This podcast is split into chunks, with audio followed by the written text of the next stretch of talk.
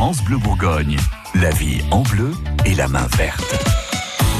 La main verte, effectivement, avec nos experts. On est vendredi sur France Bleu Bourgogne. On est le 21 juin, jour de fête de la musique, veille de week-end. Euh, bref, on trouve toujours une bonne occasion d'offrir des fleurs. Oui, mais après, on les conserve comment? Gilles Sonnet a forcément des conseils pour vous.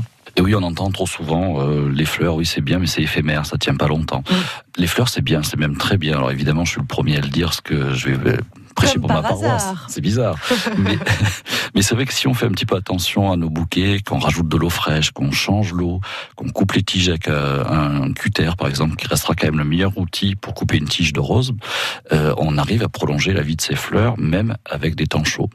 Et c'est vrai que les fleurs, du coup, ça tient bien. On Mhm. prend beaucoup plus de plaisir. En règle générale, un bouquet, ça tient une bonne semaine.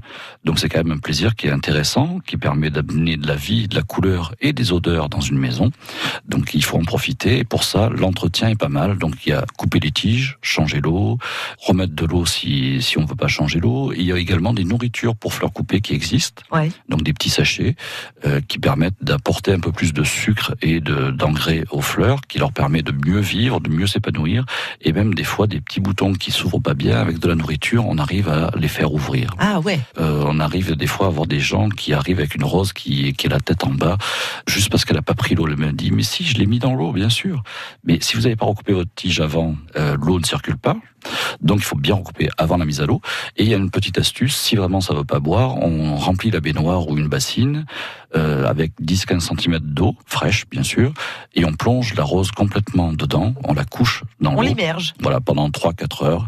Et en général, euh, on arrive à ressortir la rose avec une qualité parfaite, un feuillage qui redevient resplendissant et une rose qui se tient bien. Eh ben allez, on va prendre euh, des bains, donc. Des J'ai bains de bien rose, c'est bien. Impeccable. Merci beaucoup, Gilles Sonnet. À très Merci. bientôt sur France Bleu. Au revoir. France Bleu Bourgogne.